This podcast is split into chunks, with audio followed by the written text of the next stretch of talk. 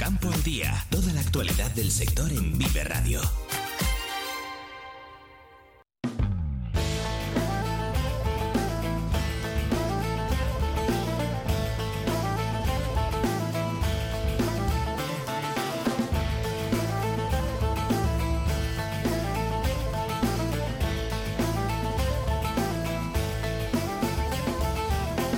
Horas 12 minutos abrimos espacio de campo, el campo al día en Soria, como cada jueves aquí en el 92.9, en la sintonía de Vive Radio. Escuchamos a los agricultores, escuchamos a ganaderos. Somos campo.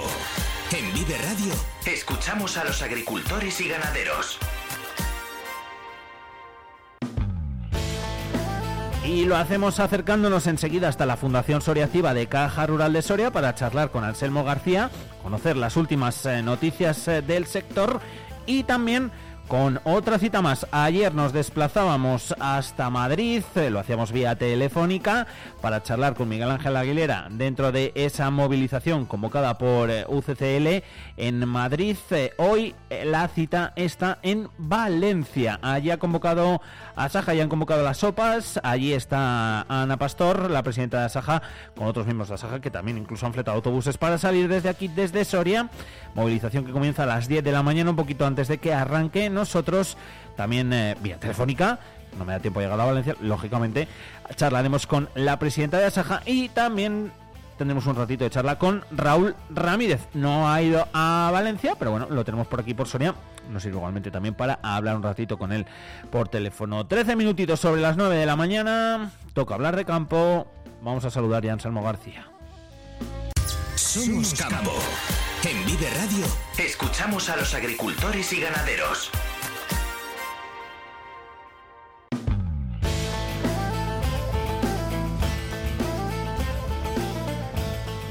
Hablamos de campo y un jueves más lo que hacemos, lo primerito de todo es acercarnos hasta la Fundación Soria Activa de Caja Rural de Soria para charlar con Anselmo García. ¿Qué tal Anselmo? Muy buenas. Hola, buenos días. Vamos a ver que tenemos por aquí mucha tela que cortar en el, en el día de hoy, en este, en este jueves. A ver, a, ver, por cierto, qué es lo que nos viene. ¿Tú crees que va a nevar? Que no. Lo comentamos la última vez y acertamos los dos, ¿eh? A ver qué pasa este fin de semana. Pues yo no sé, yo creo que no. Pero yo opino como tú, opino igual. también. Sí, opino como tú. con todas las amenazas que nos están lanzando, yo, yo creo que se equivocan todos. Teníamos que ser tú y yo los hombres de Eso. Y que nos paguen ¿eh? por ello, y que nos paguen por eso. ¿eh? Efectivamente. Que aceptaríamos más que ellos. Yo pienso que no, pero bueno, oye, ya veremos a ver. Bueno, todo sea... Ya estamos yo lo que quiero es que nieve en Cataluña y ya de una puñetera vez. ya, pues sí, por allí.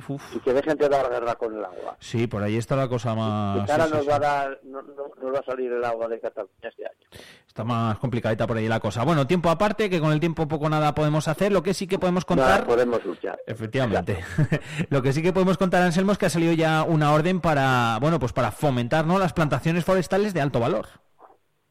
Sí, ¿qué son plantaciones forestales de alto valor? Es la primera pregunta, ¿no? tal cual. son plantaciones de, de, madera que tienen un mayor valor que, por ejemplo, la madera de, pino, ¿no? Es decir, son plantaciones que, eh, pues, por ejemplo, el castaño, el cerezo, es decir, plantaciones de una madera que tiene un valor alto, que tarda muchos años en hacerse, que no es como un, chopo, por ejemplo, que, que, en 20 años lo he cortado. Bueno, pues eso, eso es lo que es. Entonces son plantaciones que son monoespecíficas, puede ser solamente de castaños, puede ser de cerezos, o que tienen ambas especies, por ejemplo, ¿no? Es decir, da lo mismo, ¿no? Pero que tiene que ser madera de alta calidad, que se consideren, pues eso, con un precio elevado. Y también, por ejemplo, pues puede ser, o es en este caso, especies micorrizadas para producción de trufa negra. Es decir, que ah. atentos a todos los trifricultores, que pueden pedirla. Lo que pasa es que, bueno, hay un millón de euros, tampoco es mucho, ¿no? bueno, es un dinero que viene fundamentalmente eh, de mm, el 60% viene del FEADER, de Bruselas, y por tanto, pues bueno, eh, la Junta puede menos dinero del que te correspondería, por lo tanto, eh, pues, pues, bueno, hay un millón, podría haber sido más, pero menos es nada, ¿no? Entonces, en definitiva, el Consejería de Medio Ambiente ha publicado esta orden, eh, con una, un, importe de, un millón de euros y tiene como objetivo pues eso, fomentar las plantaciones de producciones forestales de, alto valor, ¿no? ¿Para qué? Bueno, pues para diversificar las producciones, para satisfacer la demanda actual de estas maderas que tienen un alto valor y que hoy se están importando, ¿no? Y que, sobre todo, pues bueno, pues reducir la dependencia de estos mercados, sobre todo que son externos, ¿no? Nosotros, la Fundación tuvo durante el año 2002-2003 unas hicimos un estudio de este tipo de madera, nos salió que era rentable y bueno, yo lo ofrezco a nuestros oyentes si alguien quiere saber algo de estas producciones de alto valor, nosotros tenemos el estudio que estaría a disposición de ellos pues, para que vean qué producciones son más rentables, eh, los costes, todo. Se habrá desactualizado un poco los gastos, seguramente, pero bueno, le dan una, una, una cierta referencia, así que nada más, ¿no? Bueno, yo creo que lo que se quiere además, por último, es proteger el medio ambiente y combatir el cambio climático y sobre todo como son plantaciones forestales absorben nitrógeno, lo cual, perdón, absorben carbono en el CO2, lo cual es bueno porque descarbonizamos la atmósfera, ¿no? Yo creo que todo es, bueno y bueno, pues las ayudas en este caso eh, son de un 65% del valor de la inversión, lo cual creo que está bien, y luego eh, durante los primeros cinco años en una prima de mantenimiento anual, ¿eh? anual. ¿Para qué? Bueno, pues para las plantaciones, para labrar, para regar, pues claro, eh, una vez que planto, si no riego viene seco, pues lo mismo se mueren las plantas, ¿no? Pues hay que regar, hay que todo lo que requiere una plantación los primeros años de unos cuidados extras que hay que hacer hasta que agarra, agarra, las plantas y ya se defienden por sí mismas. Por lo tanto, que bueno, que lo sepa la gente, el que quiera, pues ya lo sabe, y sobre todo yo animo a las plantaciones truferas, ya que estamos con la trufa estos días, bueno, pues que, el que quiera hacer alguna plantación, pues ahí puede entrar no solamente el lo que es la plantación del el valor de las plantas, no de las plantas micorrizadas, que ya es importantísimo, sino también puede ser si hay que hacer un sondeo, si tiene que cubrir la, la cubrir la, finca, porque claro, lógicamente se cubren las fincas, vamos, a cubrirlas, cerrarlas, más que cubrirlas, cerrar las fincas. Vallarlas, ¿no? Pues todo eso puede entrar como un gasto, efectivamente, cerrarla. Bueno, pues eso es un gasto y eso entraría en las inversiones iniciales y tendría, el, como, como he dicho anteriormente, pues el 60% a través del FEADES. Perfecto, dicho que Damián, es ahí interesante además porque no solo para, para el tema de la trufa, en Soria al final yo creo que sí. que sí que existe estas plantaciones forestales de, alto valor, entonces... Eh, de alto valor, sí, sí. Por eso, sí, sí, sí. Nosotros ya lo dimos, lo hicimos en año 2, y bueno, pensando que podría ser una alternativa, que lo es, que lo es, ¿eh? y ahora ya, claro, es una alternativa que lógicamente tiene una inversión fuerte, pero que hay que esperar mucho tiempo, porque, el fruto de esa madera no la recojo yo, seguro. No, claro, que lleva tiempo. mi hijo, la recoge el nieto. Bueno, pues vale, pero bueno, siempre es una inversión que queda para la familia. Por lo tanto, yo creo que también hay que pensar en generaciones futuras, no, no solamente en nosotros. Yo, por eso a mí me parece una buena medida y por eso lo doy. Tal vez yo hubiese puesto más dinero si hubiese, porque Sí, que no hay mucho, por eso hay que estar un poco más atento, ¿no? Sí, efectivamente, y sobre todo, bueno, por las plantaciones truferas, una de las eh, condiciones que quieren para hacer una denominación de origen o otra marca de, calidad es precisamente ayudas. Ayudas porque que se dé 3.000 euros eh, para una plantación, pues eso, es una verá. Lógicamente quieren unas ayudas realmente interesantes e importantes que puedan ayudar a minorar la inversión y sobre todo hacer más rentable la, explotación. ¿no? Así que en eso estamos. Ayudas eficaces al fin y al cabo, así que muy atentos, que son interesantes. También tenemos que contar que se han publicado ya los importes unitarios provisionales de las ayudas asociadas al vacuno de cebo. Claro, nos referimos lógicamente a, las del año pasado. Exacto, exacto, exacto. Sí, porque este todavía no se ha hecho. Claro. Y, más, aprovecho por una cosa, decir, que, que tengan cuanto antes, que no estén esperando al último día, que el año pasado, si recuerdas, el último día, a las tres menos cuarto vinieron cuatro señores, a las tres menos cuarto. Exacto, me El plazo a las tres de la tarde. Con lo complicado que era el año pasado y que va a ser este año hacer la solicitud de pago único. No, es que si van a esa hora, no es que sea complicado, es que es imposible. Por eso, por eso. No, que si tuvimos que abrirla y cerrarla, no, pudimos hacer más. Pues, claro, luego las modificaciones hicimos el resto. Pero claro, eh, tuvimos que, que, que, tiempo suficiente que tenemos, ya sabes, recuerdo ya, siguiente paso, ¿no? nosotros hasta el día uno prácticamente no vamos a empezar en serio, excepto para aquellos agricultores que quieren que le adelante la caja eh, el anticipo de las ayudas y claro, para hacer el anticipo tenemos que hacer la solicitud de la paz. Entonces, para eso la Caja Rural ya saben nuestros agricultores que anticipa que quieren todo la paz, un porcentaje alto de la paz y que, bueno, lógicamente, pues está a disposición de ellos. Entonces, el día 1 aproximadamente de enero, de modo de enero de marzo, empezaremos en serio, porque ahora todavía hay errores en el programa, estamos detectándolos, mm. estamos comunicándolos, pues los errores normales que, hay que hacer de actualizaciones y que no ha quedado bien hecha por lo que sea, y ahora hay que prepararse para ese día. Bueno, pues que empezamos en serio el día 1, eh, hoy hacemos lo que haya que hacer, pero sobre todo finaliza el principio, se ha previsto el día 30 de abril. El 30 de abril, ¿no? Recuerde la gente.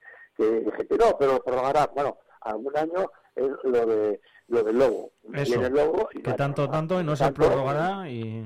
Efectivamente, entonces que, esto es para cobrar, no es para pagar, es para cobrar, por lo tanto, que no dejemos esto para el último momento ni la última taberna, porque esto no puede ser, ¿no? Entonces, en definitiva, tenemos que el día 30 de abril acaba y, en teoría, acaba también las modificaciones el día 31 de mayo. Bueno, pues que, que bueno, que, que no lo dejen para el último día, ¿no? Y como decíamos, estos son las ayudas del año pasado, del año 23, donde este año pues, pues ni han hecho la paz, pues yo creo que es el 99,99% y simplemente el FEGA ha fijado unos importes provisionales. Ya saben nuestros oyentes que esto son unos provisionales en función del dinero que está establecido para esta ayuda, que, son unos 13 millones de euros, que hay a nivel nacional, peninsular, no, no insular, no, no las Islas Canarias, peninsular, y que eh, aproximadamente ahora se reparten esos 13 millones entre lo que han ido comunicando las comunidades autónomas que, de animales que hay en cada comunidad autónoma. ahora aproximadamente son unos 400.000, entonces si dividimos eso por los 400.000 nos saben que aproximadamente sale a unos 30,92 céntimos por por, por ternero. Es decir, son explotaciones lógicamente eh, extensivas, semi-extensivas, o que tienen cerraderos o comunitarios o individuales. Es decir, son para las tres clases de ganado que vienen estas ayudas y que, bueno, pues decir que Castilla y León, eh, de esos 400.000 ejemplares, tiene 131.000. Es decir, mm, bastante más de, de, la, de la tercera parte, ¿no? Es decir, que tiene un porcentaje muy alto y es la comunidad autónoma que más afecta a esta ayuda asociada. Es una provisional, me imagino que para mayo o por ahí haremos la definitiva en cuanto lo fije el, el CEJA. Pues dicho queda y por favor, aunque lo recordemos, no esperarse al último día, al último minuto o a la última hora, que luego problemas. Eso es lo que hace falta. Efectivamente. Pero yo no quiero echar la bronca a los que van a misa. No, no, no, no, si no eh, son los mismos siempre, y son los mismos.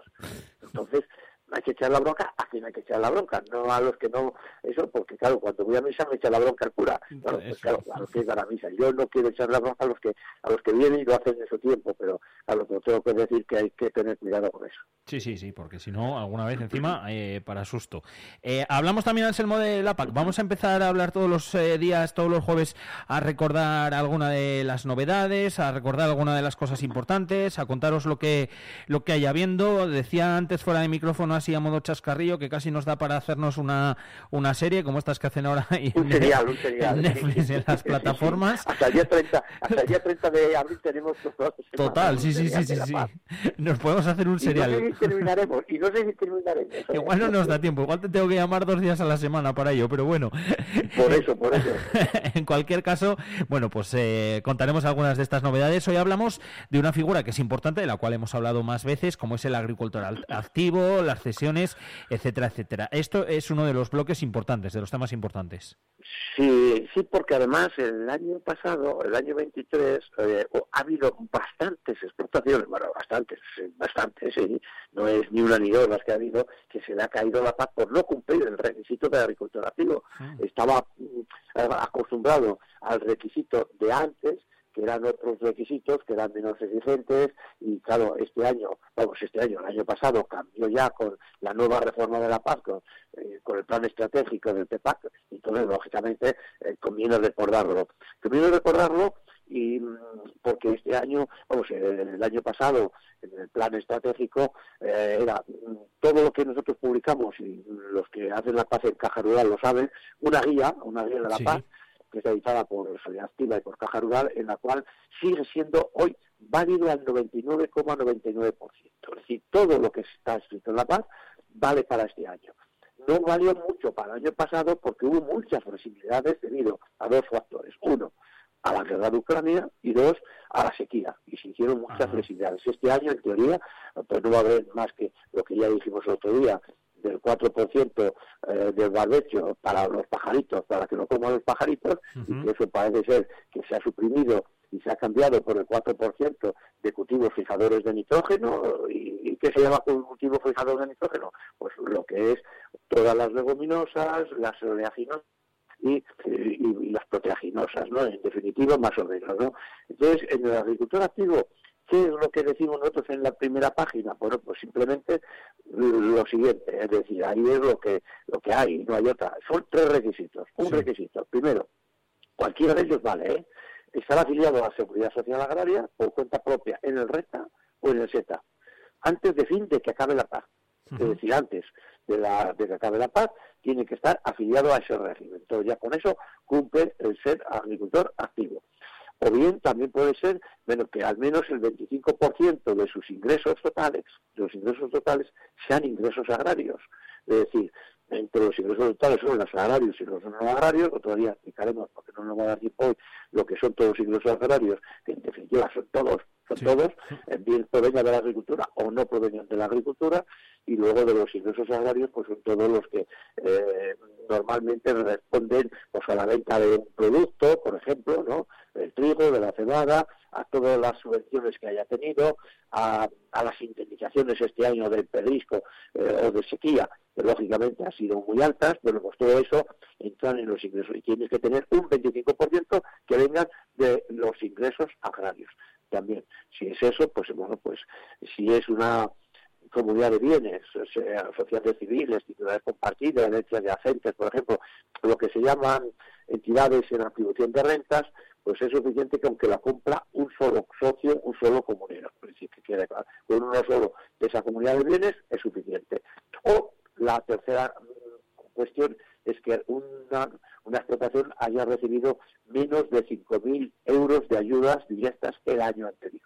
Es decir, estamos este año, pues el que haya cumplido eh, menos de 5.000 euros el año pasado, es ya per se es agricultor activo. Entonces, estos tres son los requisitos, hay que hacer matigaciones que lo seguimos haciendo en días sucesivos, pero vamos, en principio lo que está claro es que esa definición hay que tener cuidado porque si no puede ser que no se considere como agricultor activo y pierde toda la paz, que las han perdido bastantes explotaciones en la provincia de Soria.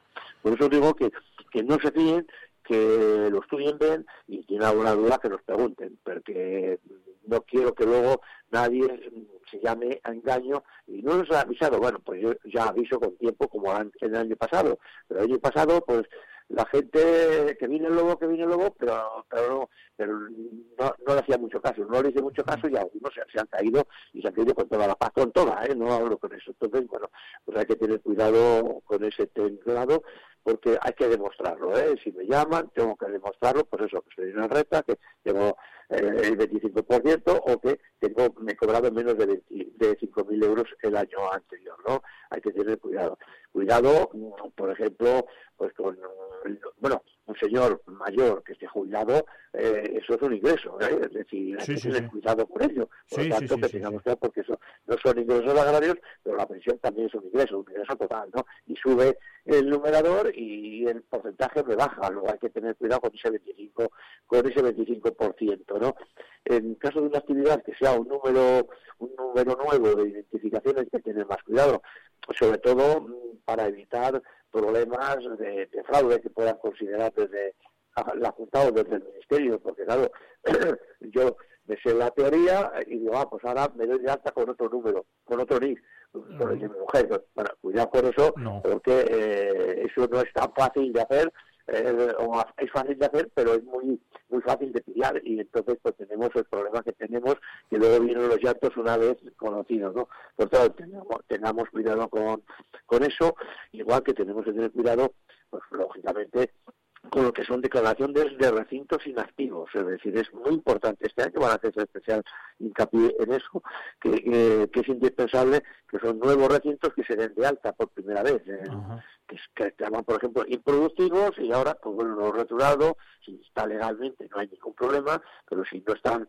legalmente eh, con todas las bendiciones y todas las autorizaciones, pues no me lo van a considerar como, como, una, como una declaración de, eh, de, un, de un recinto normal, sino me lo van a considerar como activo y tendré problemas para eso. Por lo tanto, tengamos cuidado con eso porque no se va a permitir este año, ¿no? Y este año van a ser muy duros, sobre todo en el tema de la del agricultor activo y bueno, pues que ya lo sabe, si hay algún problema, pues que nos lo pregunte y le explicaremos más detenidamente su caso particular y veremos si es o no es algo. Sí que han dicho este año, lógicamente, que tenemos que tener que todo lo que sea de en, en, sí, en una SAT, en una SAT tenemos que tener cuidado porque eh, solamente tendremos que declarar aquello luego que corresponda a mí. Una estancia está formado por tres personas o más personas y entonces no hay que declarar el total, hay que declararse un mejor, ¿no? Hay que dar lo que a cada uno le corresponda en función del porcentaje que participe. Exacto. Si participó al 33%, pues esa parte es igual, pues el 33%, pero si yo participo con el 50% y otros socios participan con el 10 o con el 20%, pues solamente, vamos, no solamente tiene que declarar más porcentaje. Por eso hay que tener mucho cuidado porque eso no es fácil, ¿eh? no, es fácil, pero bueno, ahí estaremos un poco eso. Y luego sí que quería decir claramente que hay que cumplir las condiciones de diversificación de cultivos, es decir, que tengo que tener, si tiene una de 30 hectáreas, tengo que mm, poner estas tres hectáreas, tengo que poner eh, al menos tres cultivos, y que los dos el principal no pase del 90 y entre los dos mayores más del 70%.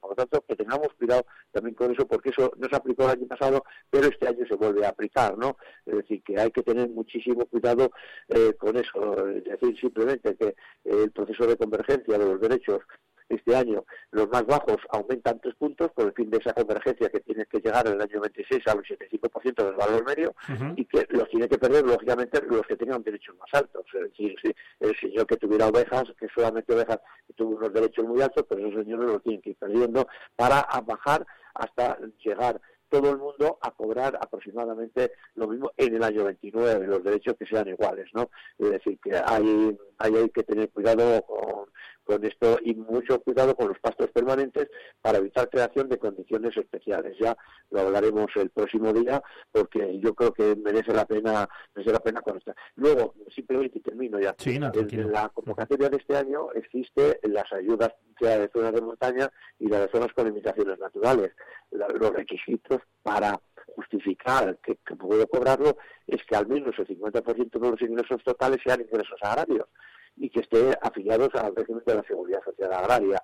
Eh, uno depende de los términos municipales en los que estén declarados como zonas eh, con, limitaciones naturales y otras zonas de montaña. ¿Cómo se dividen más o menos en esta provincia? La carretera nacional 122 hacia arriba son zonas de montaña por altitud y las zonas de más o menos de, de la 122 hacia abajo son zonas con limitaciones naturales. Luego, claro, hay mucha diferencia, porque en las zonas con limitaciones naturales la media viene a ser 1.600 euros y las zonas de montaña viene a ser 3.200. Por lo tanto, mm, que lo tengamos, que tengamos cuidado con eso, porque va a depender del domicilio que pongamos, estamos en una zona o estamos en otra. Mira, curioso, eso no lo sabía yo que se vivía así eh, las zonas. Sí, sí, pues eso. Pues eso es así, eso, eso es así, el agricultor sí que lo sabe, claro. pero vamos, hay que tener cuidado con ese con eso porque claro no es que cobra menos claro, cobra menos porque porque tuvo la cualidad es zona de montaña y luego tu, localidad es zona con limitaciones naturales claro pues la verdad es que hay una diferencia considerable entre los 1.600 euros y los 3.200 euros pues el doble el doble así que bueno pues eso es Casi nada. Pues dicho queda, capítulo 1, el que cerramos hoy aquí, de todas las novedades, de todo lo que vaya a haber bien, eh, vaya a haber habiendo eh, referente a la PA, que os lo iremos contando, como siempre, como cada jueves, con las noticias de la Fundación Soria Activa de Caja Rural de Soria. Anselmo, gracias. Bueno, buenos días.